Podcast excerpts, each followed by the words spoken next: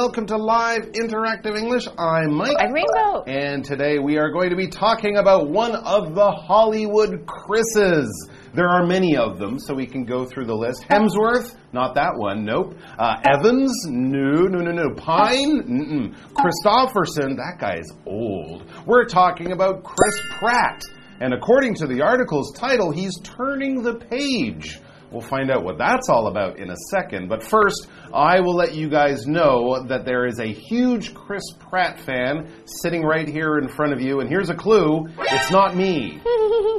I really like You him. really like Chris Pratt. Is it just because he takes his shirt off in the movies and he kind of, you know, he's got the thing going on? Or are there other things you like about him I too? other things, Okay, good. other things. So one of the things that I like about him is that he's not the classic superhero or the classic good-looking, hot, buff guy that you see every day everywhere. So he in the movie Guardians of the Galaxy, that's my favorite movie that he's in. You have to see it. This came out a while ago and it was absolutely I thought it just blew my mind. It's very different, I think, from the other movies. And Chris Pratt is great because you see him being really sweet. He's a sweet, good guy, and that's what I really liked about the way that he was portrayed in those movies. Okay, yeah, you, they often describe him as kind of the guy next door. Yeah. He doesn't have the classic Yeah. Hollywood handsome looks. Yeah. And that was a fun movie. I also loved the music in Yeah. that movie. Of the soundtrack. Good old days. Really good. I don't know if Chris Pratt had anything to do with that, but the music's a great thing about that film. And of course, Chris Pratt and the rest of the cast are very entertaining. That's just one of the movies where I'm sure we'll look at as we learn more about Chris Pratt turning the page. Let's turn the page to start the article.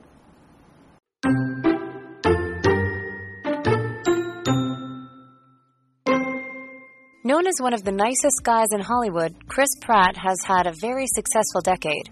During the last 10 years, he has been the star of two huge movie franchises Guardians of the Galaxy and Jurassic World. But as these two big projects draw to a close, the down to earth movie star now finds himself facing a big question what next? With someone like Pratt, it's a question that is sure to have a surprising answer. After all, in 2009, few would have guessed he would go on to become one of Hollywood's most prominent action heroes.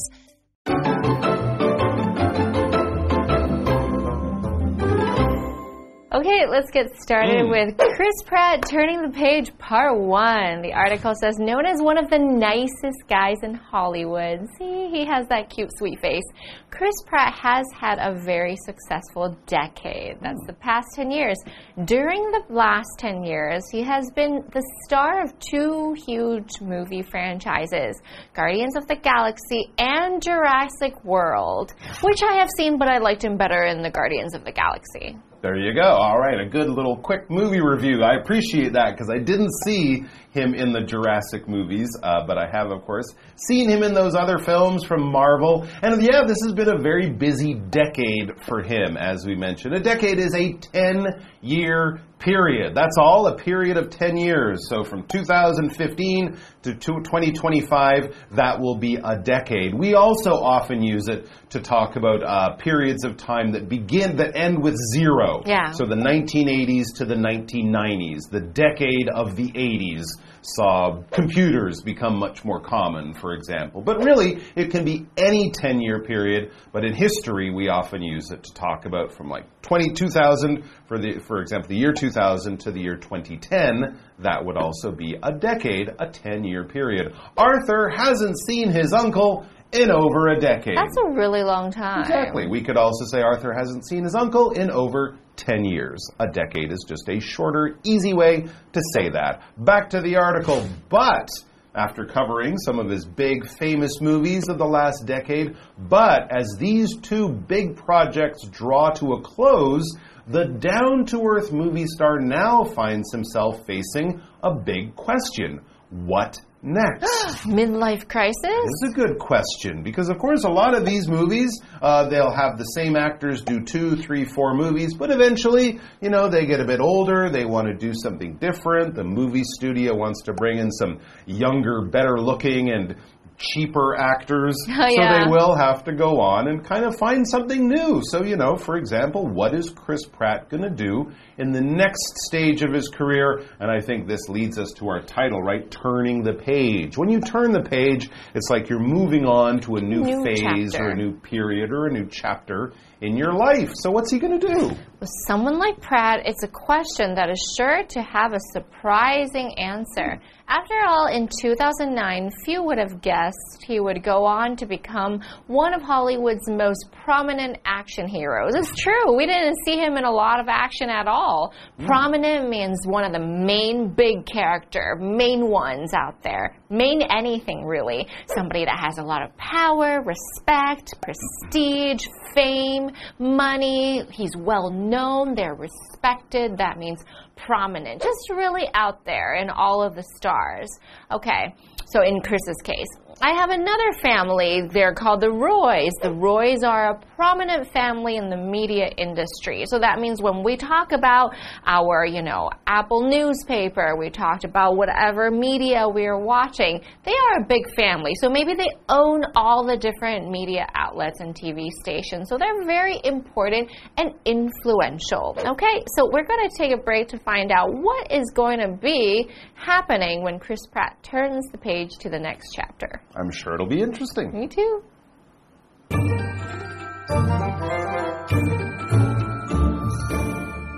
Hello，大家好，我是 Hanny。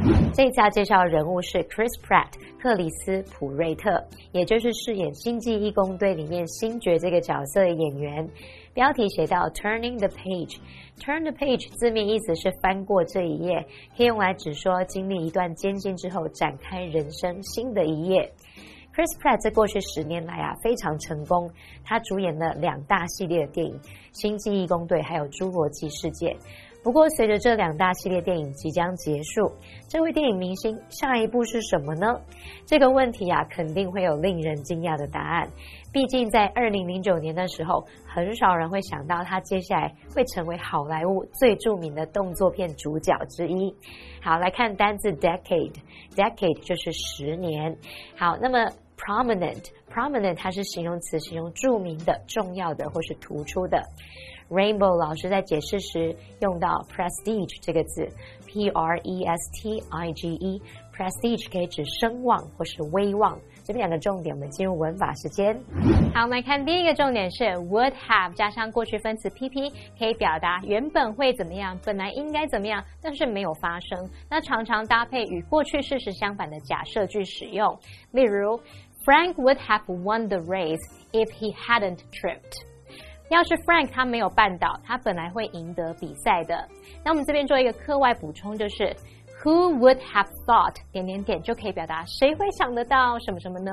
用来表达对某事感到吃惊，像是 Who would have thought he'd grow up to be a teacher？谁会想到他长大会当老师呢？当时都没有人会想到这件事。好，第二个重点是 go on 的不同用法。第一个是用 go on to 加上原形动词，可以表达接着去做，是做跟之前不同的事哦。像 She introduced herself and went on to show us around the office。她先自我介绍，接着带我们四处参观办公室。第二个用法，你可以用 go on 加上动词 ing 来表达继续做，那就是继续做之前正在做的事。例如，He took a sip of his coffee and went on reading the newspaper。他喝一口咖啡，然后继续读报纸。好，这句话课文中。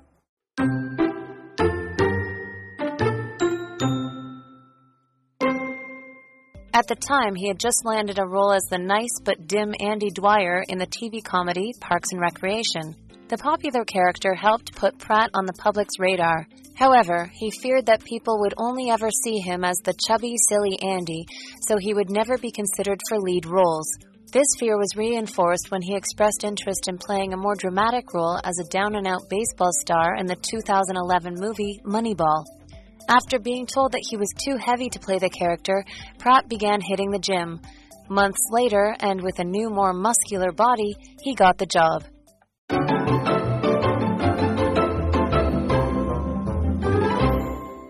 Okay, so the article continues by kind of jumping back a decade, back to around the time of 2009. I liked him there too. before he was a big famous action movie star and before he'd even gone to the gym very much. Oh, totally. He almost looks like a different person. Yeah. But this was the first sort of part, the first acting job he got that really brought him to people's attention. It was a television show. It says at the time, so this is back in 2009 and around that time, maybe just before as well. So at the time, he had just landed a role as the nice but dim Andy Dwyer in the TV comedy Parks and Recreation. Very good, by the He's- way. He's a Great little show. chubby. He's a very funny character. funny. He's a nice guy, like as I said, kind of the guy next door, very But friendly, but a little bit dim, meaning not quite the smartest person you would imagine. Uh, not the sharpest. Not at all. Not the sharpest knife in the drawer, as we might say, uh, because you know he's just a little bit unintelligent, that kind of thing. And not in a bad or dangerous way. Just maybe not the guy you go to and you need help with your math homework, for example. Craig isn't dim. He just has trouble focusing in school sometimes. All right, maybe he's a very smart guy outside in the real world, but when it comes to book learning, he might seem a little dim or a little less intelligent than average. And comedy is a show or a movie that makes you laugh. Exactly. So we have all these wonderful comedy series, and Parks and Recreation is one of those really good ones. The humor is a bit hard to understand, but it's quite weird and it's quite funny. Bianca usually watches comedies, but tonight she feels like watching an action movie, right? A comedy is what you want to watch when you just want to relax and have a laugh. When you want to be so, get really excited, you want to see an action movie. If you want to be really romantic, you want to see a romance. So it's one of the many genres of media that you can consume. Okay, the next sentence. The popular character helped put Pratt on the public's radar. So he was popular, but he was one of the side characters. However, he feared that people would only ever see him as the chubby, silly Andy. So he would never be considered for lead roles. He was hmm. very silly, and he did such a good job.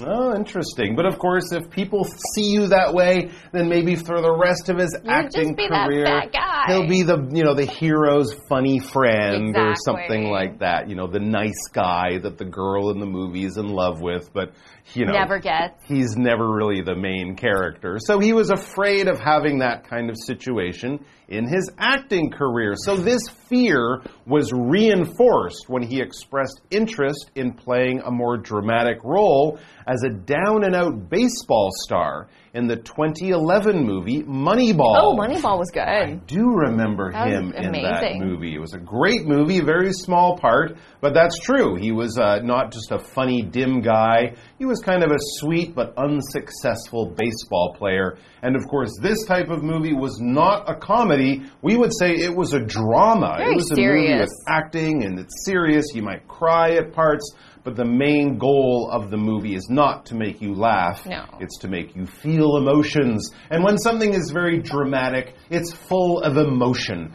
If someone Story is of life. a dramatic person, they're always feeling their emotions greatly. If they're happy, you know it. If they're sad, you know it. Angry. All of their feelings come out. And of course, in a movie, a dramatic role or a dramatic part for an actor is a big challenge, but also a big opportunity because they get a chance to show off a huge range of human emotions. Whenever the, uh, the Oscars are given for Best Actor or Actress, it's because of the dramatic performance by that person in that film or something. For example, the actor became famous based on his dramatic roles. I think Jim Carrey is a good example. He started off doing comedy, Comedy. but he did more dramatic roles later on, like Truman Show. Yeah, that a was great. Emotions in it. So that's a big challenge and something a lot of actors are really interested in doing. Okay, so Chris Pratt is going to make a huge transformation.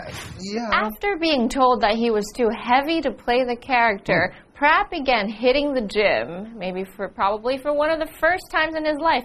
Months later, and with a new, more muscular body, he got the job Oh. and really just broke free of that reputation of just being that chubby guy in the corner to getting more main character energy. There you go. As a young baseball player, he had to look a little skinnier and more muscular older baseball players, I think they can be chubby. I think can, so, you yeah. You get chubby again once you're a successful baseball player. Anyway, that's all the time we have for today, and that's the beginning of Chris Pratt's journey to becoming a big movie star. We'll continue on that journey in tomorrow's article, so come back for that. Bye!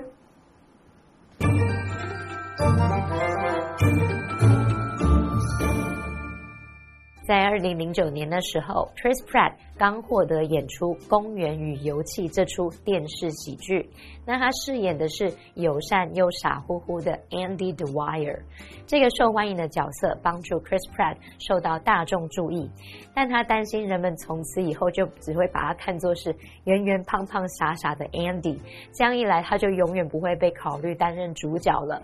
尤其是当他表达说他有兴趣要演《魔球》这部电影里面那个时运不济、穷困潦倒的棒球明星时，这种是更具有戏剧性的角色嘛？但他却被告知因为太重而无法扮演这个角色，于是呢，就进一步加深了他之前的担忧。接着他就开始上健身房啦。几个月后，他就凭着更强壮的身材得到这份工作。文中用到 down and out 这个复合形容词是形容时运不济的、穷困潦倒的。那么单字 dim dim 本来可以描述是暗淡的、昏暗的，不过在文中是用来形容人是愚笨的、迟钝的。Mike 老师用到 unintelligent，就是在 intelligent 前面加上否定字首 un，那就可以形容是不聪明的。再来看到 comedy，它是指喜剧、喜剧片或是喜剧表演。好，我们补充一下，要表达音乐啊、文学、电影等等的艺术作品类型，我们可以用到 genre 这个字，G E N R E，genre 表示类型、题材。下一个单字 dramatic，它是形容词，形容戏剧性的或是激动人心的。这边一个重点，我们进入文法时间。好，我们来看这个重点是 on somebody's radar，表示某人注意到点点点。radar 就是雷达，在美语中常常用来表达抽象的意思。那么 on somebody's radar 字面意思是在某人的雷达上，也就是啊受到某人持续的关注。那么如果是说 on the public's radar，则表示受到大众注意。好，举例来说，The singer has been on my radar。Since she released her first single，从那位歌手发行第一张单曲时，我就注意到她了。好，以上是这讲解，同学别走开，马上回来哦。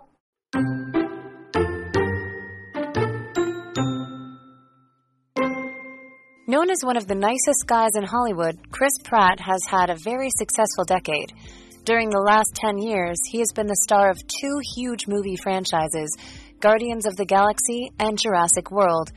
But as these two big projects draw to a close, the down to earth movie star now finds himself facing a big question what next?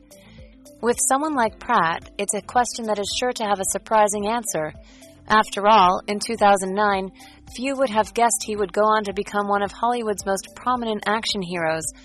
At the time, he had just landed a role as the nice but dim Andy Dwyer in the TV comedy Parks and Recreation. The popular character helped put Pratt on the public's radar. However, he feared that people would only ever see him as the chubby, silly Andy, so he would never be considered for lead roles. This fear was reinforced when he expressed interest in playing a more dramatic role as a down and out baseball star in the 2011 movie Moneyball.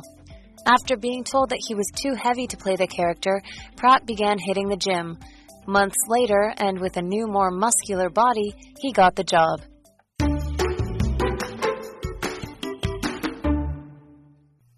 Though Bingray Wang had never been professionally educated, she surprisingly won a handicraft competition. After the win, she enrolled in a knitting class.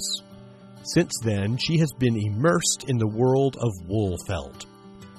Wang opened Bing Ray Wang Fiber Art Studio to continue creating products made of wool felt and to teach. Her favorite type of felt to knit with is wool felt, since it is an original material and it is easier to color and work with. Wang prefers using wet felt because it can be washed and made into wall art, bags, or carpets. Bing Ray Wang Fiber Art Studio is a workshop specializing in fiber art. Natural fibers like cotton, hemp, and wool are common materials. Wang also combines felting, knitting, and embroidery in various ways. The studio offers lessons as well. The tuition depends on the size of the work, ranging from NT $500 to NT $2,000. Both the teacher and the learner can enjoy knitting and creating handicrafts together.